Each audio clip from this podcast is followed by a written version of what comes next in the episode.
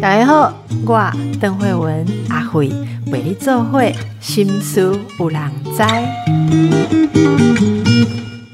大家好，今天我的来宾是张国阳，国阳老师你好，你好，邓医师好。老师的 podcast 叫做呃大人的 small talk，哇，这个明明是大人，却说是 small talk。那我们今天也来。心书 small talk，small talk，大心书羞羞谈啊，小大心事小小谈。我们要谈什么？谈爱情市场学，好不好？这是老师之前出了一一本非常畅销的书。然后其实一开始在聊的时候呢，我一走进来的时候，老师有一点点觉得好玩，说为什么那个阿辉突然间想起我十年前的书？他说不是啦，我都是在网络上会找畅销书，是是太厉害了，那不是可以教一下十年。钱，这个爱情市场学，我加一个爱情书市场学，我也很有兴趣。怎么你十年前写的书，现在还在那个畅销的前几名，还被我当做新书？所以说老师出新书了，赶快找来这样。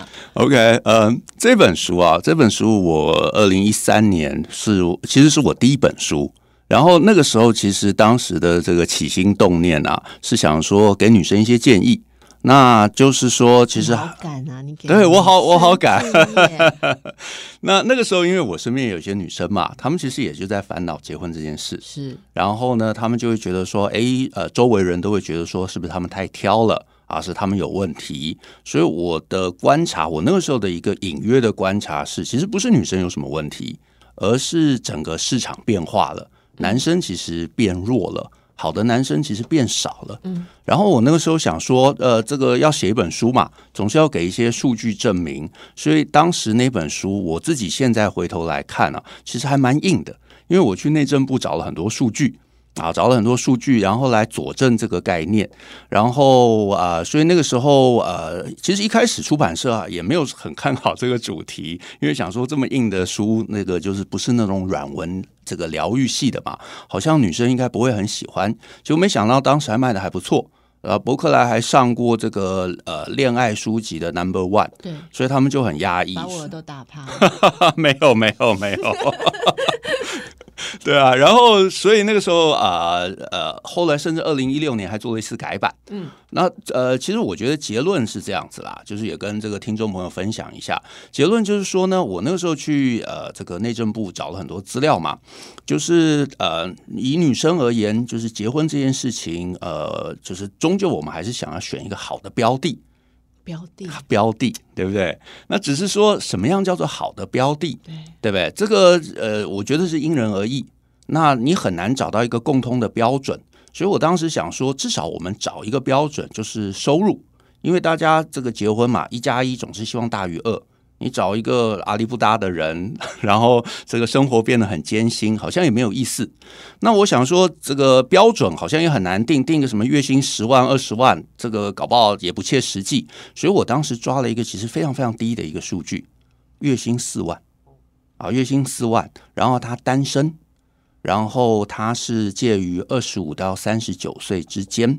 我们找结婚的标的条件还要写单身，不是单身的人可以当结婚标的嘛？你如果说恋爱标的也就算了，是是是。但是哎，你说的这很重要，因为很多女生想结婚，但找的标找的标的不是单身，不是单身，包括什么？他有论及婚嫁的女友，对不对？呃，分不清的，还没有签约，哎，还没有解约解约的妻子，什么各式各样，对，这很重要。是对啊，所以我就找了这些数据嘛。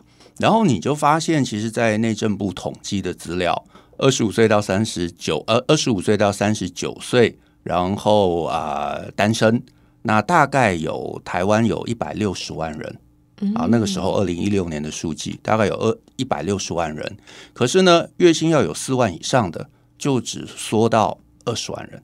啊，大家薪资这么低啊！对不起，内政部，对我也我也吓一跳，我也吓一跳。可是我猜了，想象的稍微比较少一点，少很多，对不对？然后我猜啦，可能有一些可能没有明确收入的，没有在里头，在报税对会被对对对算进去，对对。对不对？像像老师你的收入也没有没有没有，我们我们都有报 税，好 OK，对啊，所以他可能做什么摊贩啊，或者他是什么混混混黑道啊，这也不是适合的标的。那我不知道，对，那然后所以我大概做抓了这样的一个数据，所以其实你这样一算呢、啊，如果是月薪四万以上的，那等于你认识每八个单身的男生，适婚年龄每八个才有一个。那当然，女生可能要的也不单单只是收入，她可能需要她会做菜啊，呃，善良啊，贴心啊，会照顾小孩啊，然后能够分担家事啊。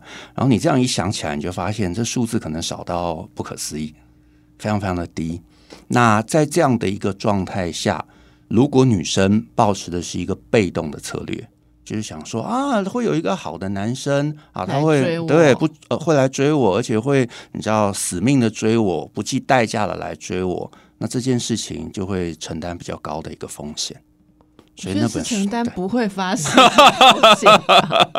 对，所以这也就是为什么周围很多女生会有这个困境嘛，会觉得说，哎，其实我条件不错，然后我能力也很好，只是感觉好像来追我的人都是一些阿里不大、很奇怪的人。可是因为你如果从数据来解读，这个好像就是变成是一个不可避免。对对对对对，嗯，是。那所以老师在书里面其实给了很多人生哲学。呃，哦觉得我不敢就是说他的我哲我觉得学，这个，是很多，就我觉得蛮有意思的。例如说啊，哈，呃，你说到这个幸福快乐是爱情的努力轨迹，嗯你记得你这样说吗？好好，可能有这样的一个说法。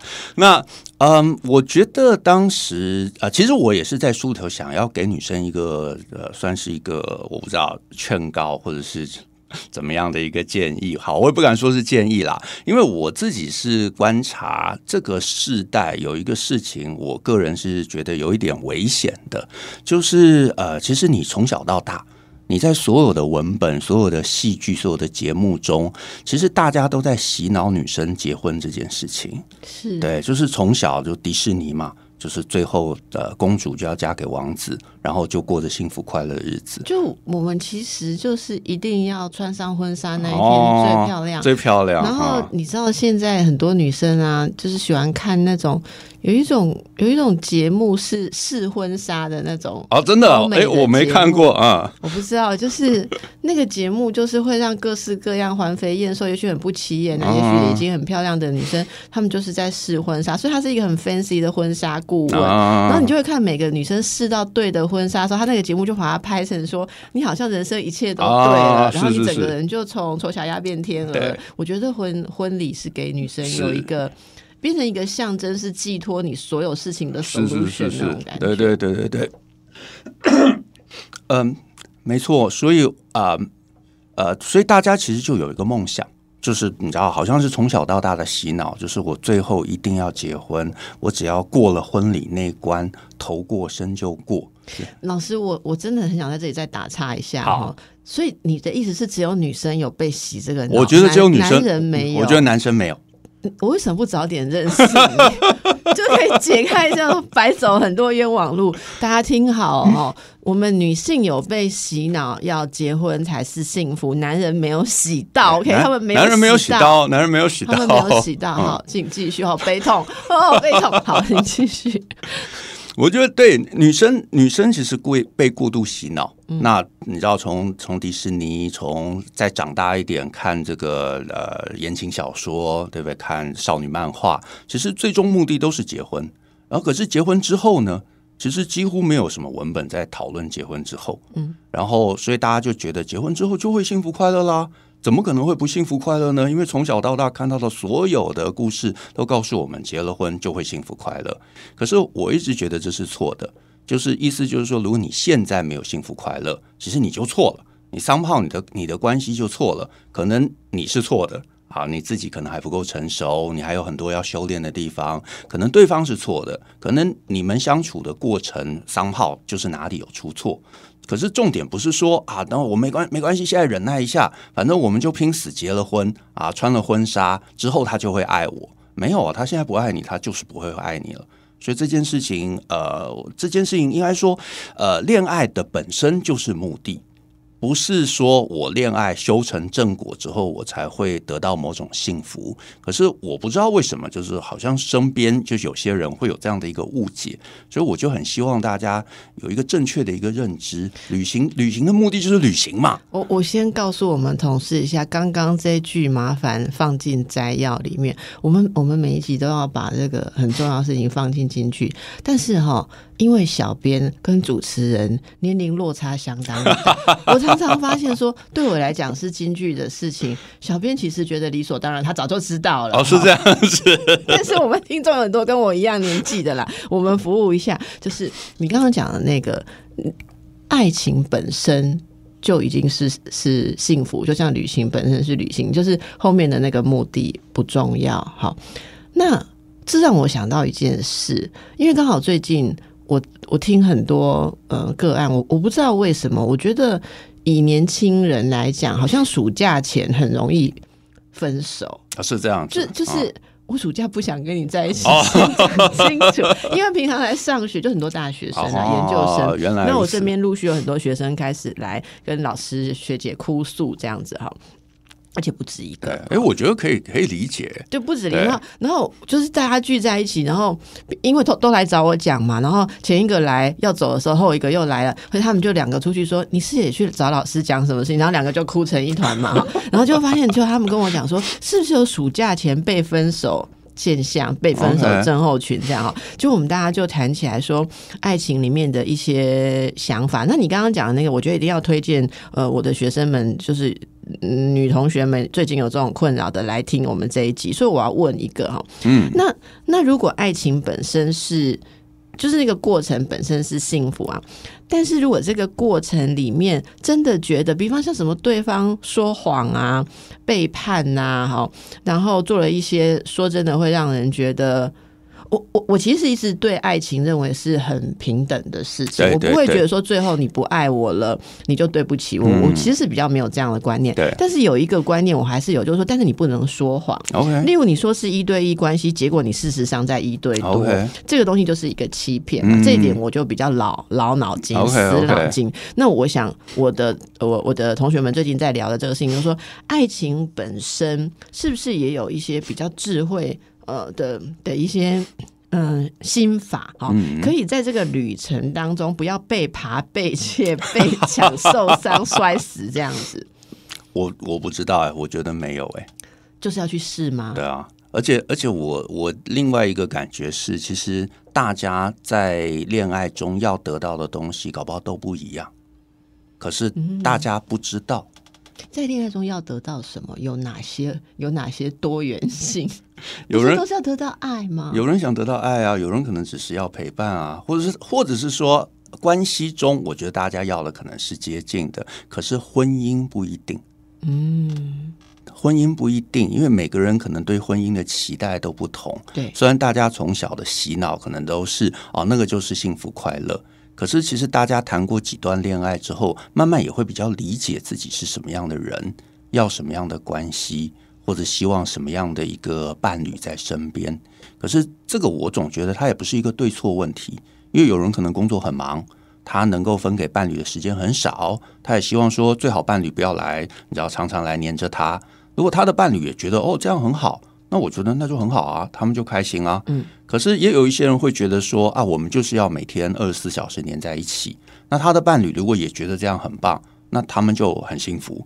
OK，所以婚姻因为已经是进入生活了嘛，哈，所以就有很多的那个不一样的期待要慢慢去沟通，绝对不是跨到婚姻那里面就你就什么都不用想了。那相处是恋爱的。练习，好，这也是老师书里面的话。这个过程就是像我刚刚想要请教的，所以在恋爱的过程当中，我们当然希望这个过程就像旅行可以享受嘛，哈。呃，在爱情市场学里面，其实你提到很多大家错误的观念，就是当然，当然每个人的观念不一样，但是有一种共一些共通的错误，你在书里面提到，比方在相处的时候，呃，很多人都会期待说。例如说，我们如果谈恋爱，你应该就是我，我应该就是你全部的重心，这也是很不合理的。或者你也有写到说，呃，如果是。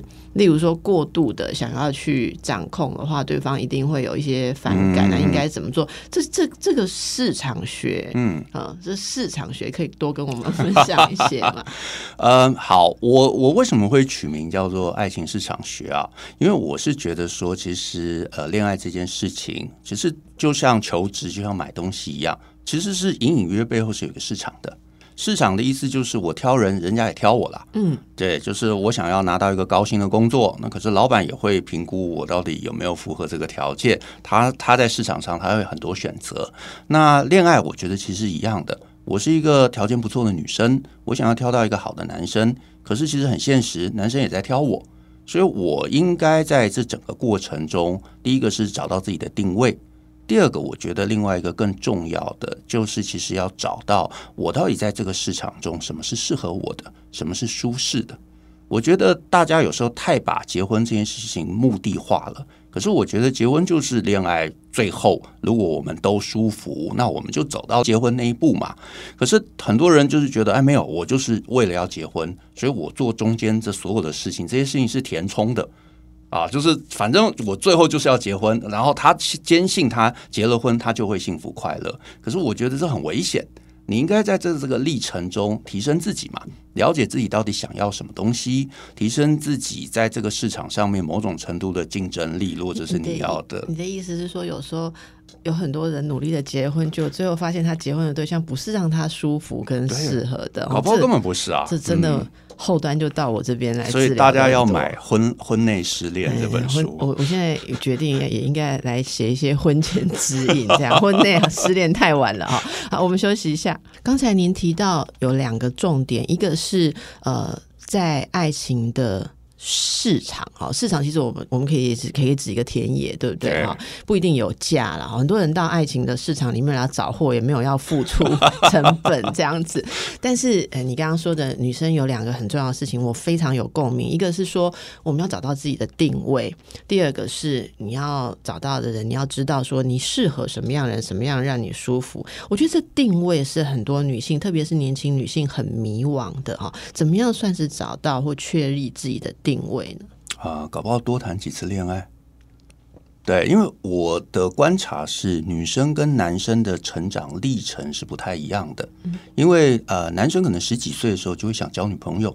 嗯，然后那交女朋友，如果你知道你不是那种什么很帅啊，很那种什么学校的这个什么篮球队的这个这个这个队长之类这样的风云人物，你唯一能做的就是自己去跟女生接近。对吧？你试着要去呃，不管是告白，或者是跟女生试着打成一片，所以我觉得大部分男生可能十几岁了不起到大学时期，他就会大概比较知道自己的市场定位，意思就是到底我是不是受女生欢迎的？我到底对到底女生怎么看待我？我能够很容易把妹吗？还是其实你知道我就是你知道宅男，没有人喜欢，所以只好认真读书。大家其实某种程度会知道自己大概在这个恋爱市场中是高标是低标，我该努力或者我索性放弃努力。那无论如何，我觉得那都是一个主动的选择，是都是一个主动的选择。因为好，我无能为力，好，那我放弃可以，我躺平，好，这是一个策略，或者是我就改善自己，啊，我去健身，我去你知道让自己变得更优秀，这也是一个策略。可是至少男生是清楚的，因为他们目的也很明确。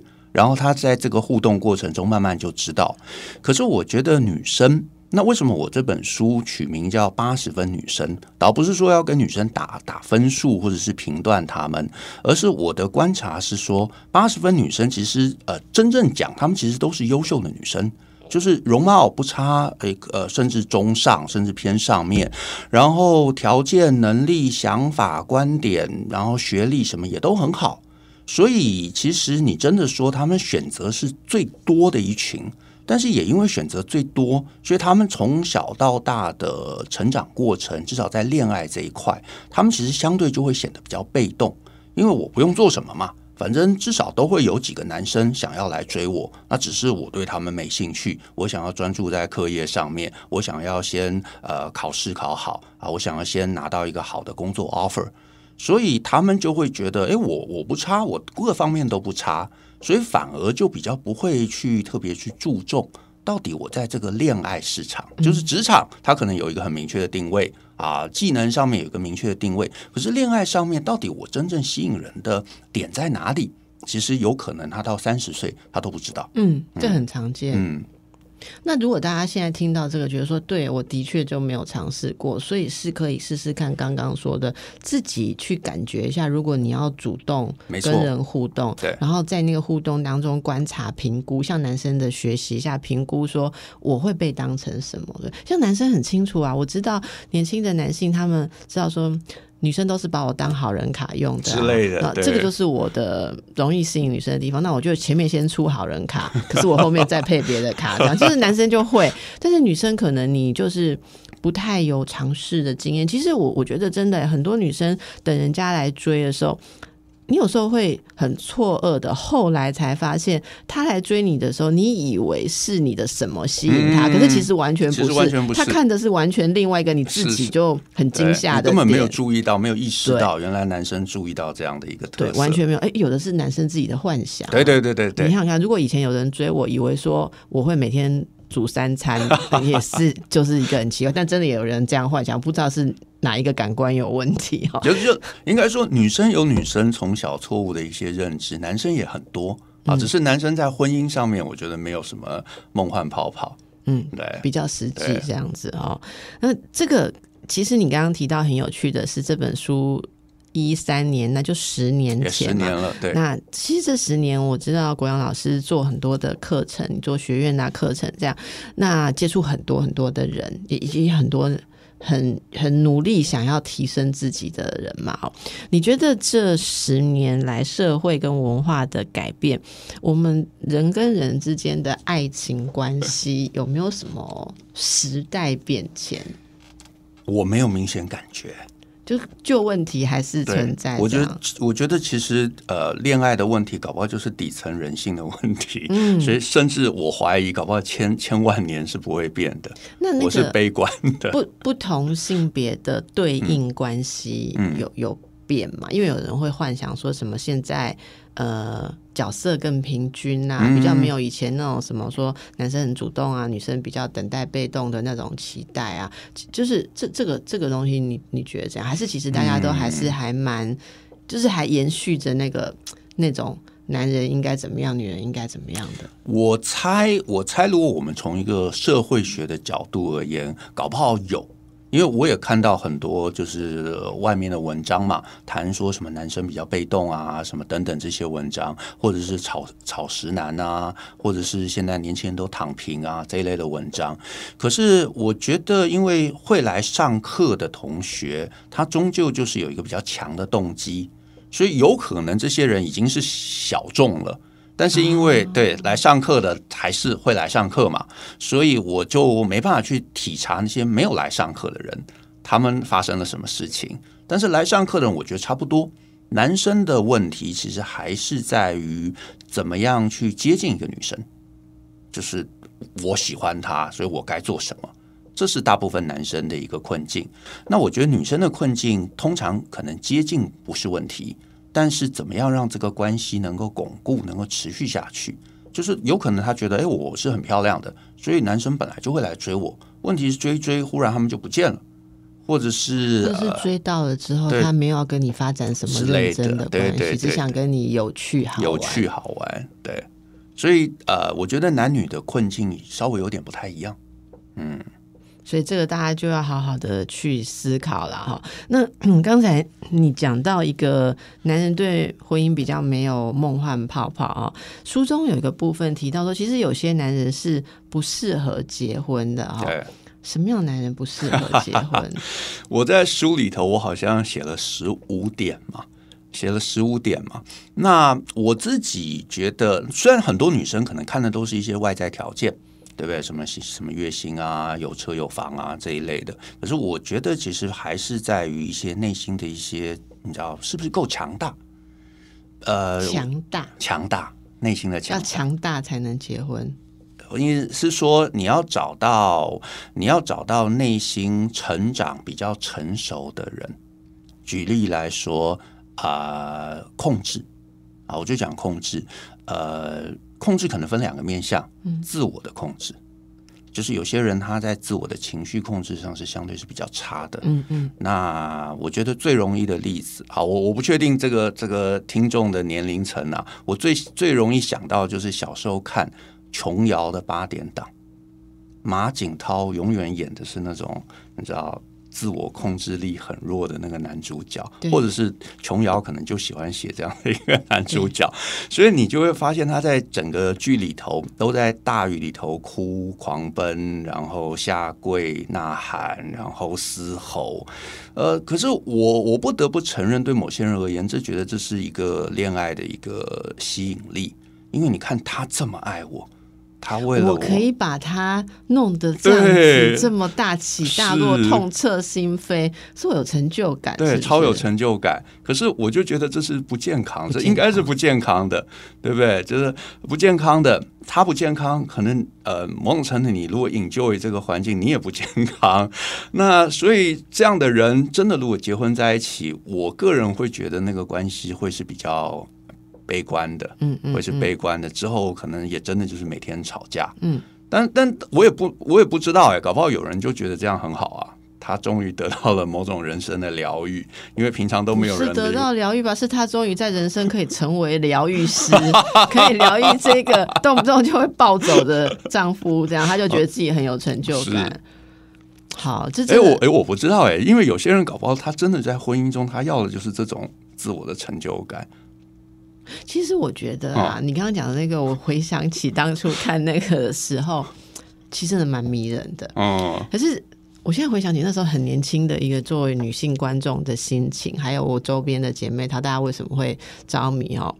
很重要一件事，那个必须是马景涛，就是说，因为她的外形，说真的啊，我觉得这是我们就在聊大家的那种迷失啊，特别是我觉得是心理上一个迷失，就是。那个外形本来会让人家，因为他他高挑嘛，然后挺拔，然后帅气，对不对？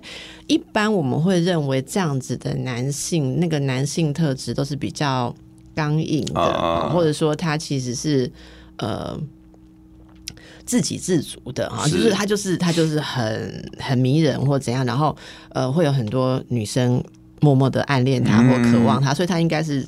剧组的一切剧组了，就你却发现，哇，这样的人竟然也有弱点，是，然后就是很漂亮的外壳，你看进去里面有一点脆弱的结构跟瑕疵，看到这一点私密的脆弱的时候，有时候我觉得，在你刚刚就讲女生被催眠嘛，这会引起女生很多的一种母性或照顾，或是传统认为说。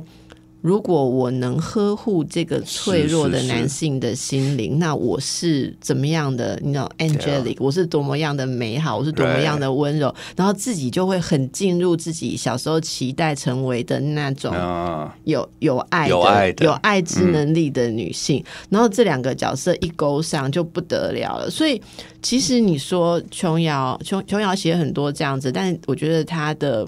故事后来都很少成为成熟的收场。可是另外有一个，我觉得就像张爱玲，其实她也写过一些这样子的那个，他们说是什么圣母情节啊，就是想要去解救有瑕疵的男性嘛。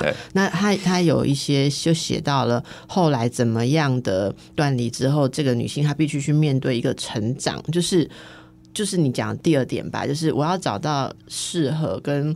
舒服的男性，我不用一直要去感觉我改变了什么。你知道，其实我想到一件事，有很多女性会重复的跟嗯不忠或者是不比较没有责任感的男性相处，然后感觉受到伤害。但是你如果问他，其实像我们在治疗上常常遇到，我有时候有二十年的个案，他中间交往六位，是到后来我真的很难记住哪一个是哪一个，因为情节一模一样。几乎都是劈腿、欺骗，然后呃，你抓到他劈腿的时候，他还态度恶劣哈，然后甚至还有人会说你性技巧不好，所以我只好找别人，我也很麻烦。或什么样，就是你什么样子很糟的事情都听过，可是女生还是没有办法确信自己，她一直想要再找到一个可以被她升华或矫治的这样子的一种圣母情节。那如果能够记得老师您讲的第二个是，也要找。不不是只有，不是只有确定自己被需求好，然后还要觉知道自己要什么，让舒服。哎，这个相处舒服。有有没有什么性格上？我现在是跨越性别讲哦，人两个人在亲密关系或婚姻里面要能够舒服，有没有一些基本条件？嗯，基本条件哦，搞不好两个人都得要某种程度的成熟，成熟，嗯，自我觉察，嗯，老师不是最近出了自我觉察的课，真的，大家要买，大家要买。自我觉察哈。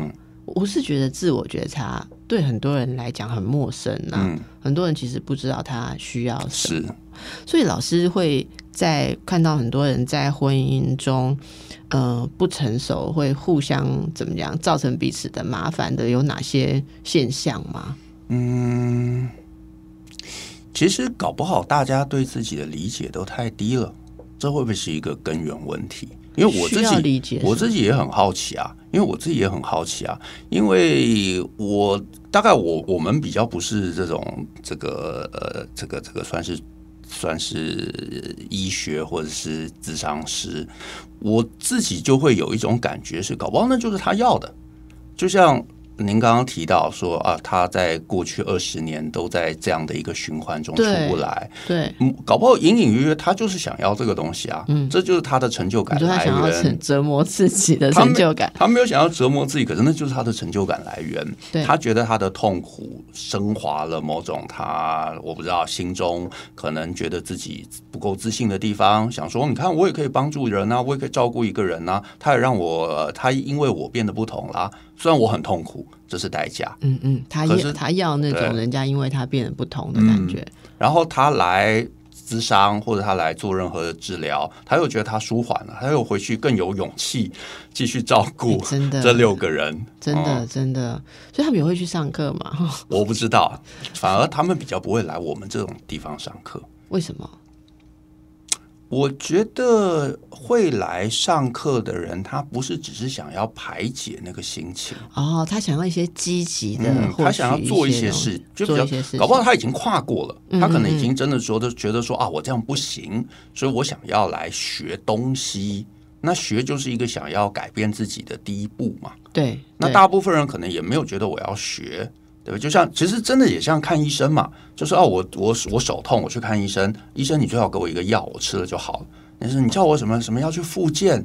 啊，要去做什么运动治疗？哦，那个好麻烦哦。对，我我换一个医生。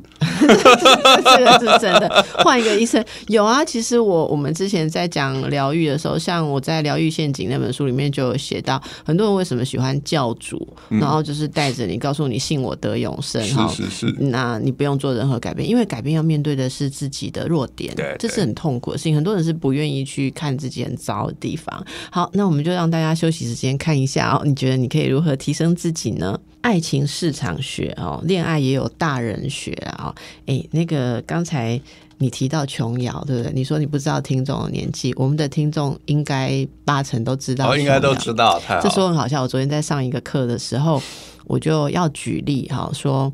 女性常常都太忽略自我了。我就举个例说，我之前听那个林忆莲三十几岁的时候，跟李宗盛暂别演唱会的时候，他们两个那时候其实秘密的在恋爱，现在大家都不知道。那还没有出来的时候，那他在唱《何必在乎我是谁》啊？就那个歌词是：“女人若没人爱，多可悲。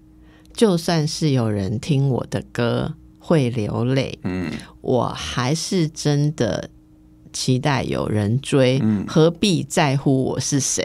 我就取了这四句歌词，说我我在这个年纪回头听到这首歌的时候，觉得很震撼，就是我是这样被。洗脑，我我当然不是怪罪说这首歌洗脑，而是我们本来就被洗了，所以才会喜喜欢这首歌嘛。哈，我说你想想看，一个女人，假设是一个歌手，她已经做到歌唱的这么棒，唱到人家会流泪，她觉得这些都没有用，我就是要有人追，不然我就没有价值。好，然后不要管我是谁，何必在乎我是谁？好，我真的期待有人追。我觉得这就是很传统的，就是很。女性好像一定要从我有没有被要、跟被追、被爱，有没有要被娶、被人家娶回家来定义自己的完整性，好像不管我们多努力做得多好，都很难全面的肯定自己。我希望更年轻一代的女性，这个已经有被。打开了哦，就是这个枷锁有被打开，但是我真的看到周围很多人有这样子的疑问，然后我就在讲这首歌的时候，我就看到下面有一些人很茫然哈，那我就我想说奇怪，我是解释的不清楚吗？后来我就问他说，嗯，我不知道刚刚有没有哪里解不清楚，然后有一个女生就说林林忆莲是谁啊？所以这个代沟我都真的也觉得蛮厉害的。好，那大家可以想象。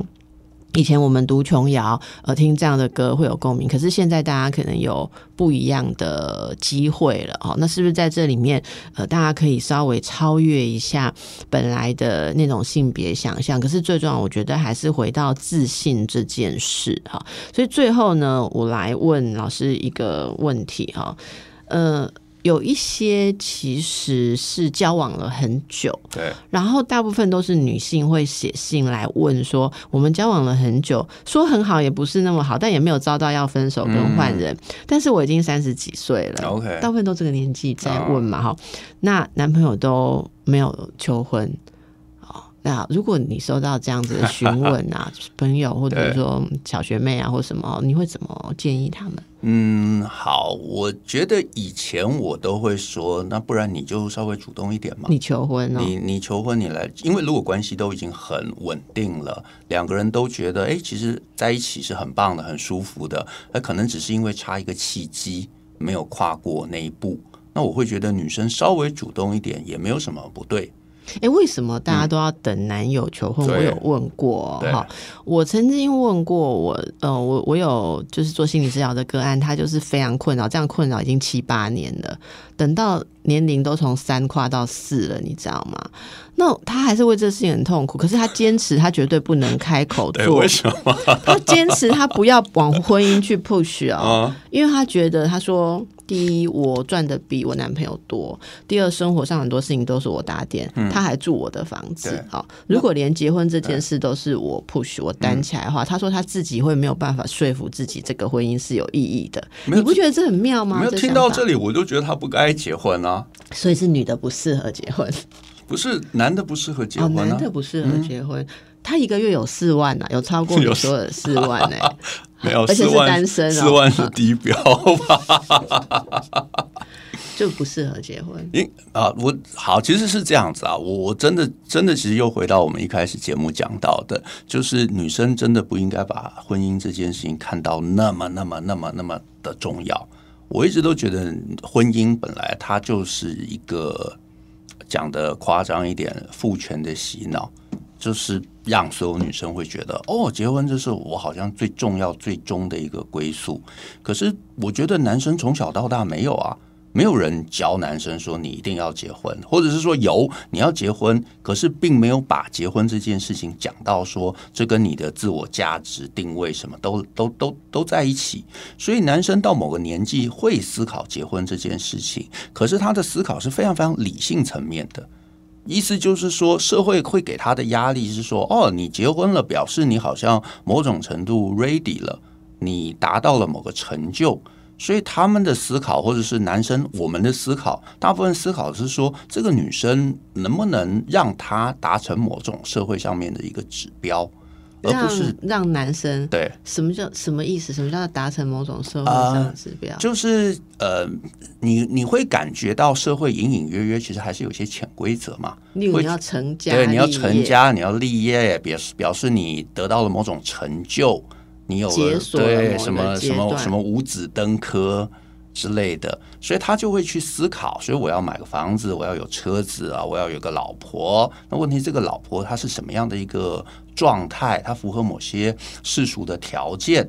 这个其实是很多男生在结婚的时候背后呃的一个客观思考。是女生也会，女生也会，女生也会。可是女生会觉得，我好像到了一个年纪，我没有结婚，我就输了。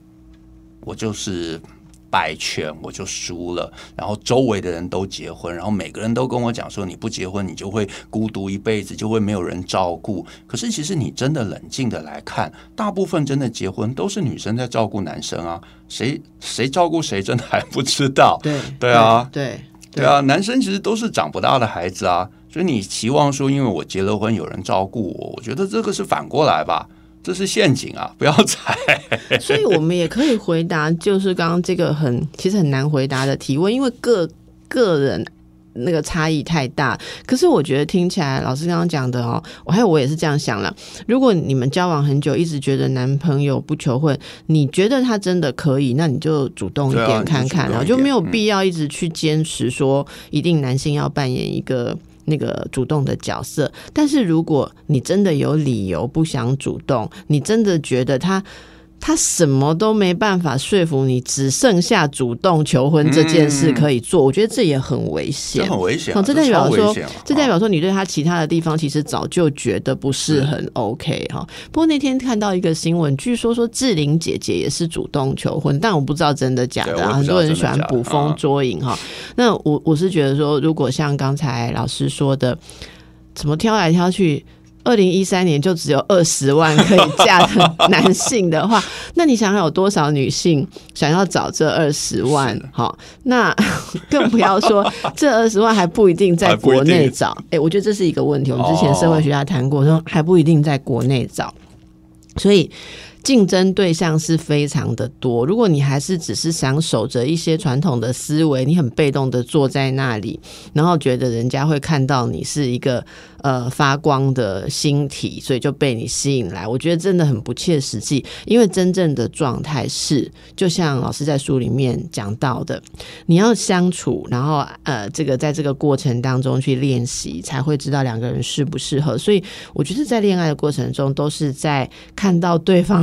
石头里面的玉啦，其实都是藏在石头里面，不可能你是已经是星星，人家扑过来，因为那个扑过来的光通常也不是你真正的，你可能是对方的幻想居多。所以这样的状态下，我觉得还是让自己提升到比较成熟的阶段，不要再把自己童话里面的很多幻想拿出来。真的，我觉得今天跟老师聊我的一个心得是说，很多我们在治疗的时候很惨痛的故事，其实它都基于一个不切实际。的幻想脚本，就真的说起来，以后我们应该来整理一下，你对恋爱有哪些害惨你的幻想脚本？好，那也许大家会都觉得哇，好符合。